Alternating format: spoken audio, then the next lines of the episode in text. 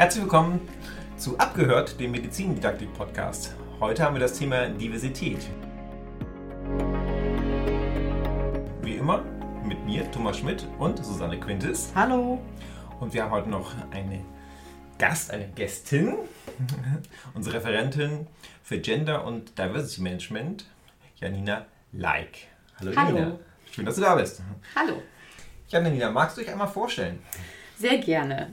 Also ich äh, bin promovierte Neurobiologin äh, eigentlich. Ich habe das hab Biologie studiert und danach äh, promoviert, war eine Zeit lang in der Wissenschaft tätig und äh, bin seit jetzt mittlerweile vier Jahren aber auch in der dezentralen Gleichstellung tätig und habe mich vor zwei Jahren dann ähm, auf diese Stelle, Referentin für Gender und Diversity Management, beworben und äh, mache das seitdem sehr gerne. Es geht in der Stelle vor allem darum, bestimmte Maßnahmen zum Thema Gleichstellung hier zu konzeptionalisieren ähm, und aber natürlich auch das, Diversi das Thema Diversität aufs Tableau zu bringen. Mhm. Ja, und damit haben wir jetzt ja auch schon drei Biologen, die gerade über die Medizindidaktik sprechen. nicht prima. wir sind jetzt gerade nicht so divers, zumindest was unsere Hintergründe angeht. Ja, aber Diversity, äh, das ist ja ein Thema, was immer mehr und mehr aufkommt, auch gerade in der Medizin. Ähm, hast du da mal so ein bisschen Beispiele, wo das jetzt sehr deutlich auftaucht? Naja, genau. Das, das größte Thema momentan, glaube ich, was wir alle kennen, ist ja äh, Covid-19. Ähm, und da bei diesem Beispiel zeigt sich ziemlich deutlich die Wichtigkeit von gendersensibler, aber auch diversitätssensibler Medizin. Und da ganz konkrete Beispiele sind, ähm, dass tatsächlich mehr Männer als Frauen an Covid sterben. Das ist eine Erkenntnis, die, die gewonnen wurde in den letzten drei Jahren. Aber, also das ist ja ein Gender-Thema sozusagen, ja. aber gleichzeitig ist es so, dass weltweit dreimal mehr schwarze Frauen sterben als weiße Männer an Covid. Also auch das Thema Diversität ähm, spielt hier eine Rolle. Also auch andere Dimensionen ähm, ja, sind hier wichtig. Also man könnte irgendwie sagen, Diversität hat quasi einen direkten Einfluss auf die medizinische Versorgung und, und ist deshalb in dem Bereich äh, sehr wichtig. Auf jeden Fall. Mhm. Auf jeden Fall. Genau, auch bei der Wirkung von Medikamenten gibt es zum Beispiel geschlechterspezifische Unterschiede. Da ist also noch viel zu tun bei der medizinischen Versorgung. Und da kommen wir dann wieder zu unserem Thema, die medizinische Ausbildung. Das heißt, wir sollten das ja auch schon möglichst in die Ausbildung integrieren, damit angehende Ärzte und Ärztinnen äh, dieses Thema schon sozusagen auf dem Schirm haben. Die neue Approbationsordnung ähm, schlägt es ja auch schon vor, beziehungsweise schlägt es nicht vor, sondern setzt es fest, dass zum Beispiel Gendermedizin dort verankert wird. Gibt es da noch äh, Möglichkeiten, die du uns da äh, schildern kannst, wo, wo, man das jetzt mehr und mehr sieht? Ja, wo man es mehr sieht, weiß ich gar nicht so genau, aber es ist ja genau, ich glaube, die Frage ist ja ein bisschen, also warum ist das überhaupt, ähm, warum brauchen wir das Thema ja, in genau. der Lehre? Ne? Das eine ist die medizinische Versorgung, dass wir unsere unsere Studierenden so gut ausbilden wie möglich. Ähm, das andere ist aber auch, dass wir natürlich als Ziel einer Hochschule haben, dass wir eine diskriminierungsarme Ausbildung hier machen möchten. Ähm, das ist erklärtes Ziel der Hochschule. Wir haben ein Chancengleichheitsstatement, da ist der Abbau von Diskriminierung mit erwähnt und ähm, wir wollen natürlich aber auch die Teilhabe von einer möglich, möglichst vielfältigen Studierendenschaft hier ermöglichen. Und das geht natürlich am besten, indem wir Ungerechtigkeiten abbauen. Ähm, und natürlich ist es aber, ist es aber auf der anderen Seite auch nicht nur Antidiskriminierungsarbeit, sondern auch exzellenzfördernde Arbeit, weil es ist bekannt, dass Teams, die divers aufgestellt sind, ähm, innovativer sind, effizienter, mhm. Bei bestimmten Unternehmen, wie auch immer man es definieren mag, erfolgreicher sind. Und das hat dann natürlich auch im Nachhinein wieder einen Einfluss auf die medizinische Versorgung. Ja, das ist ein äh, wichtiger Punkt, der auch in Studien so belegt werden konnte. Da gibt es unter anderem eine Studie aus dem Jahr 2019, Pelzer et al., wo gezeigt werden konnte, dass Frauen und Männer ganz unterschiedliche Schwerpunkte in der Behandlung von Patientinnen setzen und dadurch auch unterschiedliche Qualitäten vorzuweisen haben. Und äh, ich zitiere jetzt mal wörtlich, daher laufen Fächer, die divers nicht ausbalanciert sind, Gefahr, Qualität einzubüßen und PatientInnen nicht optimal zu versorgen. Es muss also das zukünftige Ziel sein, Disparitäten abzubauen und Arbeitsbedingungen zu schaffen, in denen Angehörige jeden Geschlechts, jeder Ethnie, jeder sexuellen Orientierung und jeder Individualität arbeiten können und wollen. Das finde ich fast ganz gut zusammen. Was, was gibt es denn da für Beispiele aus anderen Ländern schon? Also wie wird es denn woanders äh, angegangen? Zum Beispiel im angloamerikanischen Raum? Äh, ich habe zum Beispiel ein Beispiel rausgesucht aus Australien. In Australien ähm, scheinen sie es schon eine ganze Zeit zu machen. Das Beispiel kommt aus dem Jahr 2020 und sie haben da schon zehn Jahre rückblickend gemacht. Das heißt, sie mhm. sind mittlerweile seit über 13 Jahren dabei. Und äh, sie haben da angefangen, Studierende aus dem Gesundheitswesen und auch gerade Ärzte, angehende Ärzte und Ärztinnen in Praktika zu setzen. Äh, und die sollten halt Praktika im Gesundheits- und Pflegedienst machen. Und das in ganz speziellen, speziellen Orten, wie zum Beispiel bei Aborigines, Torres Strait Insulanern, was übrigens eine ganz spezielle Ethnie nochmal dort ist, wusste ich auch nicht, die nur auf ein paar Inseln wohnt und mhm. nichts mit Aborigines zu tun hat aber auch halt Pflege älterer Menschen, Kinder, Jugendliche, Pflege in der Gemeinschaft, Behinderung, Drogen und Alkohol, Gesundheitsförderung, Männergesundheit, all das, dort wurden diese Praktika absolviert. Und zusätzlich noch Praktika bei niedergelassenen Allgemeinmedizinern, die in diesen Gegenden sind und dann sozusagen die alltäglichen Probleme sehen und äh, auch versorgen.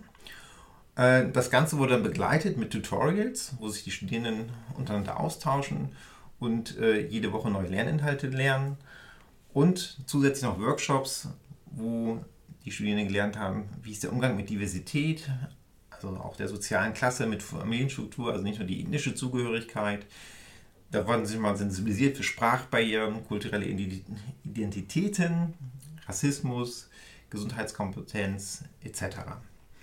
Und das Ergebnis war tatsächlich eine deutliche Verbesserung der Lernqualität und auch Zufriedenheit mit den Programmen von den Studierenden. Und sie sagten, dass die Studierenden dadurch eine, durch diese Interaktion mit Menschen aus unterschiedlichen Hintergründen lernen sie etwas über effektive Kommunikation mit eben diesen Gruppen. Und auch wie der Patient, wie so ein Patient durch das Gesundheitssystem geschleust wird, was eine ganz an, zu einer ganz anderen Reflexion führt. Und äh, dadurch verlangen, erlangen sie auch ein einzigartiges Verständnis, den Einfluss von sozialen Gesundheitsfaktoren, sich selbst auch auf die Gemeinschaft sozusagen. Und äh, diese Berührung mit der Diversität hilft den Studierenden, ihre klinischen Lerninhalte bei einer breiteren Patientenpopulation umzusetzen. Insofern sehr schönes Programm und werde mal gucken, ob ich noch was darüber höre. Ja, du hast gerade schon äh, gesagt, dass es da sehr viel um sozioökonomische Unterschiede auch geht. Ähm, ich habe mich ein bisschen mit dem United Kingdom, also UK, äh, beschäftigt und wie das da aussieht mit der Forschungslage, was äh, Diversität angeht. Und da gibt es relativ viele qualitative Studien tatsächlich. Und eine, die immer wieder auftaucht, ist von Forrest et al. aus dem Jahr 2022. Die fand ich persönlich sehr interessant, weil ähm, die Fokusgruppen gebildet haben an drei Universitäten in äh, Großbritannien und eben direkt Studierende und Lehrende befragt haben und dann auch wirklich sehr viele äh, direkte Zitate äh, in, in dieser Publikation eben ja, abbilden und zeigen, äh, ja, wie sehen überhaupt die Studierenden und Lehrenden das, das Thema. Und ähm, ich möchte jetzt nur mal ein Zitat nennen, ähm, wo es darum geht, dass Studierende gehört werden müssen. Das ist ein Ergebnis der Publikation. Unless you tell them you have heard them, they do not necessarily know they are heard. Also sehr wichtig, die Studierenden merken vielleicht häufiger Dinge an und sehen aber dann keine Veränderung, äh, wissen gar nicht, ist das jetzt an der richtigen Stelle angekommen. Also ähm, ja, die, die prangern sozusagen nochmal Probleme an, äh, fassen aber auch gleich äh, zusammen, dass eben alle Universitäten auf der ganzen Welt und alle Lehr-Lerneinrichtungen irgendwie dieselben Herausforderungen und Unsicherheiten gerade zu dem Thema haben. Also es ist ein, ein sehr gutes ähm, Paper. Außerdem äh, gibt es in Großbritannien jetzt gerade große Bemühungen, die ähm, Diversität der Bevölkerung in den Gesundheitsberufen besser abzubilden. Da gibt es unter anderem den King's Fund, der sich direkt da mit diesem Thema beschäftigt und eben versucht, dass einfach ja, die Mitarbeitenden im Gesundheitssystem eben diverser werden. Es geht also unter anderem darum, ähm, mehr Vorbilder zu schaffen, sodass eben Studierende aus ganz verschiedenen Hintergründen dazu motiviert werden, Gesundheitsberufe zu ergreifen. Jetzt haben wir ja schon äh, relativ viel allgemein zu dem Thema Gender und Diversity gehört, aber wir wollen jetzt mal so ein bisschen auf den Kern unseres Podcasts zurückkommen und uns der Frage widmen, was hat denn das Thema jetzt ganz konkret mit der Lehre zu tun? Und von Hetty haben wir ja schon häufiger gesprochen, nochmal für diejenigen, die vielleicht heute zum ersten Mal zuhören. Ähm, bei der Hetty-Studie handelt es sich um eine Datenbank mit Ergebnissen aus Meta-Analysen. Das heißt, hier wird eine sehr große Anzahl von Publikationen abgebildet und hier wird eben dargestellt, welchen Einfluss auf das Lernen ganz unterschiedliche Parameter haben. Also anhand von Effektstärken werden positive und negative Einflüsse auf das Lernen klar. Und gibt es denn jetzt da Parameter, die in dieses Thema reinpassen, Thomas und Janina? Ja, ich fange mal an. Also ganz klar passt ja ein Parameter, es gibt Diversity-Kurse. Wenn die angeboten werden in Schulen oder in Universitäten, ähm, dann ziehen diese Kurse darauf ab, wichtige Grenzkonzepte wie Rassismus äh, zu erklären und dafür zu sensibilisieren und ihnen Wissen darüber zu vermitteln. Allerdings muss man sagen, der Effekt ist nur ganz schwach positiv. Das liegt aber auch daran, dass diese Studie, wie du ja gerade schon gesagt hast, nur die Effekte misst, wie positiv wirkt sich das aufs Lernen aus. Insofern ähm, ist es relativ klar, dass diese Kurse, weil man da ja nur etwas lernen soll, mhm. äh, keinen großen Effekt auf das allgemeine Lernen haben. Aber wenn man jetzt mal bedenkt, dass es immer diese Vorteile gibt, wenn zum Beispiel eine Vielfalt der Schülerschaft vorhanden ist, also sehr viele diverse Leute in einer Klasse. Janine, wie ist es das denn eigentlich? Wie, was sagt Hetty dazu? Genau, nochmal zu diesem äh, Vorurteil sozusagen, was, ja. wir, was wir da, glaube ich, was viele Leute haben, dass ja, bei durchmischten Klassen, wenn man so will, äh, dass das da zu weniger Lernerfolg bei den einzelnen SchülerInnen äh, führt. Ähm, manchmal wird ja auch behauptet, dass eingewanderte SchülerInnen Probleme haben, Lernprobleme haben. Da sagt die Studie allerdings, dass weder die Vielfalt der SchülerInnenschaft noch der Einwanderungsstatus noch die ethnische Identität einen negativen Effekt auf den Lernerfolg von den Schülern ausüben, sondern diese drei Faktoren haben sogar alle einen leicht positiven hm. Effekt. Interessant finde ich tatsächlich dazu aber im Gegensatz, dass ähm, äh, da wird ein sogenannter Stereotype Threat beschrieben. Also eine Person erfährt genau, eine Bedrohung, würde man jetzt direkt äh, so übersetzen, aber dadurch, dass sie in bestimmte Schubladen gepackt wird, also in eine bestimmte Stereotyp-Schublade. Ja, Frauen können kein Mathe.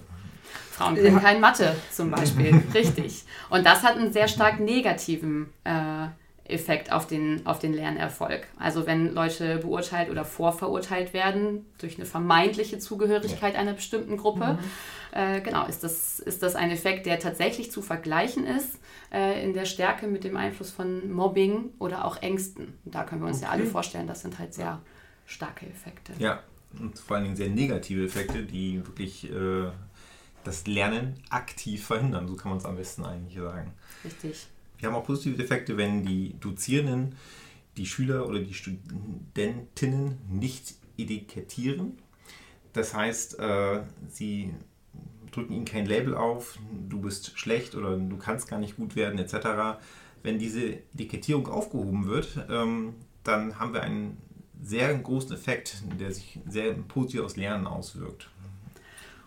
Und wenn ich da kurz einhaken darf, die, ähm, eine Lösung dafür ist ja tatsächlich, dass wir die Lehrenden dazu sensibilisieren ne, für bestimmte Formen der Diskriminierung. Also das kann dann eine Lehrperson dazu befähigen, die SchülerInnen weniger in Schubladen zu stecken. Wir müssen mhm. uns ja diesen Schubladen erstmal auch alle halt bewusst werden. Und das Ziel ist halt, die individuellen Möglichkeiten der einzelnen SchülerInnen oder Studierenden ähm, zu fördern. Ja, ja, ich glaube, das ist generell wichtig, das Bewusstwerden, was du sagst, äh, dass vieles eben unbewusst stattfindet auf, äh, aus Gründen unserer Erziehung, unserer Sozialisierung, äh, dass man einfach Stereotype in sich trägt und dass einem das wirklich tatsächlich nicht bewusst ist. Finde ich einen ganz wichtigen Punkt. Richtig, da ja. gibt es ja gerade den äh, Term Unconscious Biases mhm. ne, oder Implicit Biases, also Vorurteile, die wir nicht, die wir gar nicht so formulieren können, die wir aber, also die, wie wir ganz tief in uns, in uns drin haben. Da sind wir eigentlich auch schon langsam rübergerutscht ins nächste Thema. Was kann man den Lehrpersonen sozusagen überhaupt mitgeben, äh, damit sie so ein bisschen die Diversität in ihrem Unterricht äh, integrieren können und auch darauf achten können, dass es dort funktioniert und damit offensichtlich auch besser lehren können. Und ihr habt das ja gerade schon gesagt, keine negativen Stereotype aktivieren, schlicht und ergreifend, ist offensichtlich sehr, sehr wichtig. Und wie kann man das machen? Zum Beispiel ähm, Texte gendergerecht verfassen tatsächlich. Steht hier laut Linde auf Kurt Michalis äh, so mit drin. Und, äh, Entschuldigung, darf ich fragen, was ist das für ein Buch? Ach ja, das Buch. ähm, das ist äh, das Buch Diversität in der Hochschule und Didaktik für den Lehralltag. Das können wir hier vielleicht mal bewerben, beziehungsweise das kann man sich auch in der, in der Bibliothek ausleihen. Von UTB ist recht kurz, aber sehr kurzweilig zu lesen ist auch nicht dick. Nach 130 Seiten ist man schon durch, aber ich fand es sehr interessant. Ich habe jetzt schon länger reingelesen und äh, bin deswegen auch mit auf dieses Thema gekommen. da sind ja offensichtlich auch ganz praktische Beispiele drin. Auf ein paar gehen wir ja jetzt noch ein. Genau, auf ein paar gehen wir noch ein. Genau, du hattest gerade erwähnt, ne, ja. dass man sich der eigenen Stereotype ähm, bewusst werden soll. Das ist natürlich was, das kann jede Person selber tun. Wir bemühen uns aber auch als Institution, da den Personen zu helfen, indem wir da ähm, Workshops zum Beispiel zu anbieten, äh, mhm. zu dem Thema Unconscious Biases zum Beispiel. Ähm, aber auch ganz praktisch äh, kann man einmal gucken, du hast gerade schon die gendergerechte Sprache erwähnt. Das ist natürlich eine sehr inklusive Sprache, aber auch ähm, man kann den eigenen Foliensatz mal durchschauen, den man so hat für seine Lernveranstaltung äh, und die Repräsentation dort hinterfragen. Ganz konkret ist das ärztliche Personal meist durch weiße Männer abgebildet oder die Pflegekräfte meist durch Frauen. Ähm, wie sieht es mit People of Color aus? Sind die überhaupt irgendwo abgebildet und wenn ja, wo? Oder auch Personen mit Behinderung finden die da irgendwo, ähm, sehen wir sie irgendwo. Und was auch in diesem schönen Buch drin steht, man kann offensichtlich auch bestehende negative Stereotype aufheben. Und zwar, indem man sie durch positiv verdrängt. Man kann zum Beispiel darauf hinweisen, dass man hier in einem sehr anspruchsvollen Studiengang ist und dass alle Angehörige sind. Und da wären wir dann bei dem Thema Belonging oder Zugehörigkeit. Und auch das hat Hattie als sehr positiv bewertet, dass man so ein Zugehörigkeitsgefühl schafft. Ja, ansonsten ähm, weitere Tipps, die wir noch haben, wäre vielleicht auch noch, dass man darauf hinweist, und das ist ja durch die Lernforschung, hatten wir auch schon den letzten Podcast mal angesprochen, Intelligenz und auch Fähigkeiten sind ja ein dynamisches Konstrukt, das ist ja nichts Gegebenes. Man kann das ja alles steigern. Auch das, wenn man das mal wieder ähm, mal anspricht, dass jeder sich steigern kann, hilft es offensichtlich beim Lernen. Und da war mein schöner Satz, den ich gerade so mies mit eingeworfen habe, Frauen können keine Mathematik. Äh, das wäre so ein Satz, den man einfach nicht sagen sollte oder auch Mathematik kann man oder kann man nicht. Diese Sätze, die man die einem vielleicht ab und zu mal so rausrutschen als Lehrenden, die sollte man möglichst versuchen zu vermeiden, weil das hilft überhaupt nicht beim Lernen. Ganz im Gegenteil, wie wir gerade erfahren haben, es drückt das Lernen ordentlich runter, sodass es äh, eher schlechter wird. Tatsächlich gab es noch einen Punkt, dass man sich, ähm, dass man positive Effekte eigentlich auch schon dadurch herbeiführen kann, wenn man die Studierenden informiert und gerade Angehörige von Minderheiten, ähm, dass es zum Beispiel okay ist, vor einem bestimmten standardisierten Test Angst zu haben. Das scheint auch schon zu helfen. Genau, das ist ein guter Punkt. Ähm, das ist ja im Prinzip einfach ein Beispiel für die, für die Anerkennung des oder der Einzelnen, also des Individuums, einzelne Ängste oder ähnliches ja, anzuerkennen. Ähm, ein, ein äh, Punkt, der mir noch eingefallen ist, den ich glaube ich sehr hilfreich finde, jetzt ganz konkret, wie, die, wie man die Lehre ähm, inklusiver gestalten kann, ist, äh, dass man sich mit den, oder dass die Lehrenden sich mit den Studierenden auf einen eigenen Code of Conduct für ihr Seminar, Vorlesung oder ähnliches im, für den Umgang miteinander einigen. Da reichen fünf mhm. bis zehn Minuten. Ähm, da wird einmal gesammelt, wie wollen wir hier miteinander kommunizieren, können natürlich schon Vorschläge gemacht werden, möglichst diskriminierungsfrei und arm, aber auch die Studierenden damit zu Wort kommen lassen, sich auf ein, ein kleines Regelwerk sozusagen zu einigen.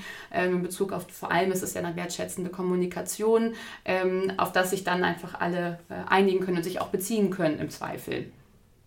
Das finde ich nochmal eine ganz, äh, eine ganz gute und wertvolle Maßnahme. Das würde jetzt auch passen zu äh, einem Paper von Dokra von 2009, Schaffung eines sicheren Lernumfelds. Das ist so das Schlagwort, was Sie da ja. gegeben haben. Im Prinzip haben Sie genau das dann beschrieben, was du gerade beschrieben hast. Dass, man, dass jeder in der Lage ist, seine Meinung und Ansichten zu äußern, ohne dafür irgendwie angegangen zu werden. Ja, schön ist, dass in der Publikation ja auch ganz klar gesagt wird, dass man eben klare Lernziele definieren soll. Dass das auch einer der Tipps ist, der da vorkommt.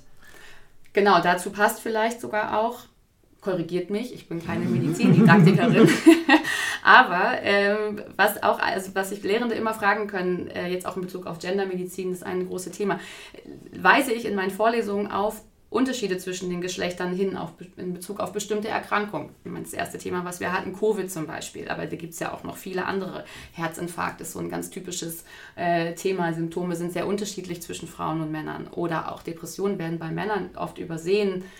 Es gibt viele Beispiele dafür und weise ich da in meiner Vorlesung darauf hin, in meinem, in meinem Fachbereich. Ähm, aber auch andere Dimensionen von Diversität können da oder sind da total wichtig. Zum Beispiel wird in der Dermatologie tatsächlich geübt und praktiziert, ähm, Hauterkrankungen sowohl bei Weißen als auch bei People of Color zu erkennen.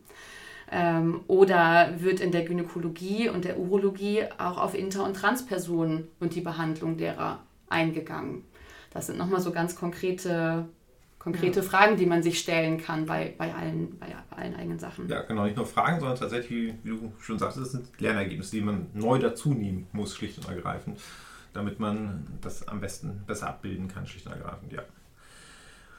Ähm, die Sensibilisierung der Studierenden für ihre eigenen Voreingenommenheiten wird auch in dem Paper erwähnt, also für die Voreingenommenheiten und Vorurteile. Kannst du da nochmal irgendwas zu sagen? Wie sieht das aus? Also ich habe zum Beispiel in meiner Ausbildung das damals noch gehabt, dass Lehrende zu mir gekommen sind und gesagt haben, ja, es gibt diesen Morbus Mediterraneus wo also Leute aus dem Mittelmeerraum ein bisschen diffamiert wurden und äh, gesagt wurden, die haben immer Schmerzen, egal was, die, was ist. Sie haben immer die höchste Schmerzstufe und es ist immer alles schrecklich und außerdem ist der ganze Körper krank. Da müsst ihr euch nicht drum kümmern. Das war, der, war damals um die 2000 Ausbildungsstand, den ich damals bekommen habe. Das habe ich tatsächlich jetzt gerade noch, ich, hab, ich weiß nicht, wie ich drauf gestoßen bin, ich habe gegoogelt und bin da heute noch drauf gestoßen, auch auf diesen Begriff und auch ernsthaft sozusagen. Also er wurde ja. nicht eingeordnet, sondern er wurde auch noch genau so verwendet, wie du es gerade gesagt hast. Es gibt auch natürlich äh, mittlerweile äh, Artikel dazu, die das auch, die das auch einordnen. Dazu vielleicht auch ganz interessant, also zu dem Thema Sensibilisierung für solche Phänomene, die ja teilweise auch tatsächlich noch gelehrt werden. Ähm, wir haben eine Vortrags- und Workshop-Reihe, die nennt sich Gender und Diversity in MINT und Medizin, in mhm. Zusammenarbeit mit der Fakultät 5, deswegen haben wir da die, die verschiedenen Fächer mit drin. Und äh, da habe ich jetzt gerade eine Referentin eingeladen für November. Am 8. November findet die Lecture statt mit dem Titel Rassismuskritische Medizin. Das ist eine Studierende, die sich sehr in dieses Thema eingearbeitet hat und die, glaube ich, mit sehr vielen anderen Beispielen noch dienen kann äh, in Bezug auf das, was du gerade gebracht hast. Also das vielleicht nochmal als kleiner Tipp. Ähm, da gibt es auch nochmal Ankündigungen zu. Ja, und das ist ja jetzt, also diese Vortragsreihe ist ja was, was ganz konkret jetzt hier an der Uni Oldenburg äh, passiert, weil wir Deutschland so ein bisschen vernachlässigt haben bisher in unserer Diskussion heute. Aber ist ja vielleicht auch im, am interessantesten. Was äh, ist denn da eigentlich gerade so der Status hier an der UOL? Genau, der ist ausbaufähig, würde ich sagen. Wir stehen da noch am Anfang, aber es gibt Bestrebungen, was ich sehr schön finde. Wie, du, wie ich jetzt gerade schon erwähnt habe, hier an der Fakultät haben wir diese, diese Vortrags- und Workshop-Reihe. Da ist das Ziel vor allem die Sensibilisierung für die Themen zu schaffen. Ähm, des Weiteren sind Thomas und ich gerade auch in Kontakt in Bezug auf die, tatsächlich auf die Lehre. Dadurch ist jetzt auch die Idee entstanden, dass wir diesen Podcast hier einmal zusammen machen. Da überlegen wir zusammen, in welchen Modulen, wo, wo, wo können wir da noch mehr Gleichstellungs- und Diversitätsthemen einbauen, damit wir das möglichst einfach als Querschnittsthema in der gesamten Lehre drin haben, ähm, haben aber auch erste Gedanken dazu, ein eigenes ähm, Medizindidaktikmodul zu erstellen zu dem Thema. Gibt es übrigens noch nicht ist also auch in Deutschland bisher noch kein, genau, noch mhm. kein etabliertes ähm, äh, Thema, aber genau, finden wir auf jeden Fall sehr interessant. Und es gibt an der Universität, also jetzt nicht nur an unserer Fakultät, sondern an der ähm, Universität gab es jetzt ja ein Diversity Audit. Das wurde jetzt letztes Jahr abgeschlossen. Und ähm, jetzt im Sommer findet die Konstituierung eines Diversitätsausschusses statt. Und da ist das Ziel, eine Diversitätsstrategie für die gesamte Universität zu erstellen. Und da gehe ich jetzt mal ganz stark davon aus und erhoffe mir nochmal auch konkrete Maßnahmen, jetzt auch in Bezug auf die Lehre, wie wir die Diversität in der Lehre noch besser integrieren können. Eine Stelle gibt es schon an der Uni dazu, in der Hochschuldidaktik Aha. gibt es die Frau Beate Kurdis, die ist tatsächlich für Gender- und Diversity-Themen in der Hochschuldidaktik Ansprechpartnerin. Die macht regelmäßig Schulungen dazu, aber ist auch bei konkreten Fragen da Ansprechpartnerin. Ja.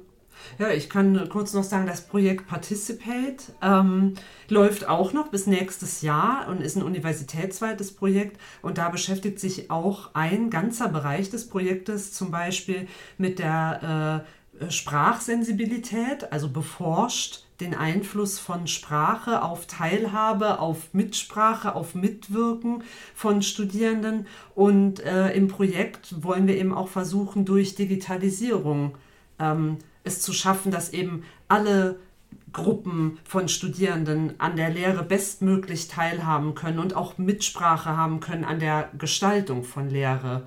Also das passt eigentlich auch sehr gut in das Themenfeld rein.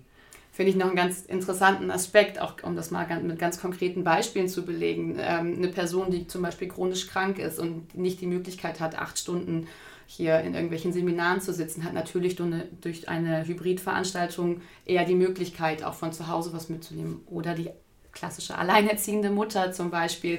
Da gibt es einige Beispiele, für die Zugänge durch digitale Lehre tatsächlich erleichtert werden können. Personen mit Hörbeeinträchtigung zum ja. Beispiel ist auch was, es ist leichter, das Hörgerät an den Laptop anzuschließen, wenn es nicht in Vorlesungssälen überall ähm, gut integriert ist zum Beispiel. Ja, das sollte man auf jeden Fall in Zukunft mitdenken, eben bei der Entwicklung neuer Lehrformate. Um das Ganze einmal ganz kurz zusammenfassen, ich denke, wenn man Diversität beim Lehren mit berücksichtigt, hilft man den Lehrenden und nicht nur den Lernenden, die ähm, irgendwie beeinträchtigt oder einer Minderheit angehören, sondern eigentlich allen. Es hilft beim Lernen, können wir einfach schlicht und ergreifend so festhalten. Und darum möchte ich Sie bitten, einfach vielleicht mal Diversität ein bisschen mehr in Ihren Unterricht einfließen zu lassen. Und dann vielen Dank, dass du hier warst, Janja. Ich bedanke mich für die Einladung. Und dann hören wir uns beim nächsten Mal die Paper und alles, was wir erzählt haben, finden Sie wie immer unter diesem Podcast. Tschüss. Bis zum nächsten Mal. Tschüss. Tschüss.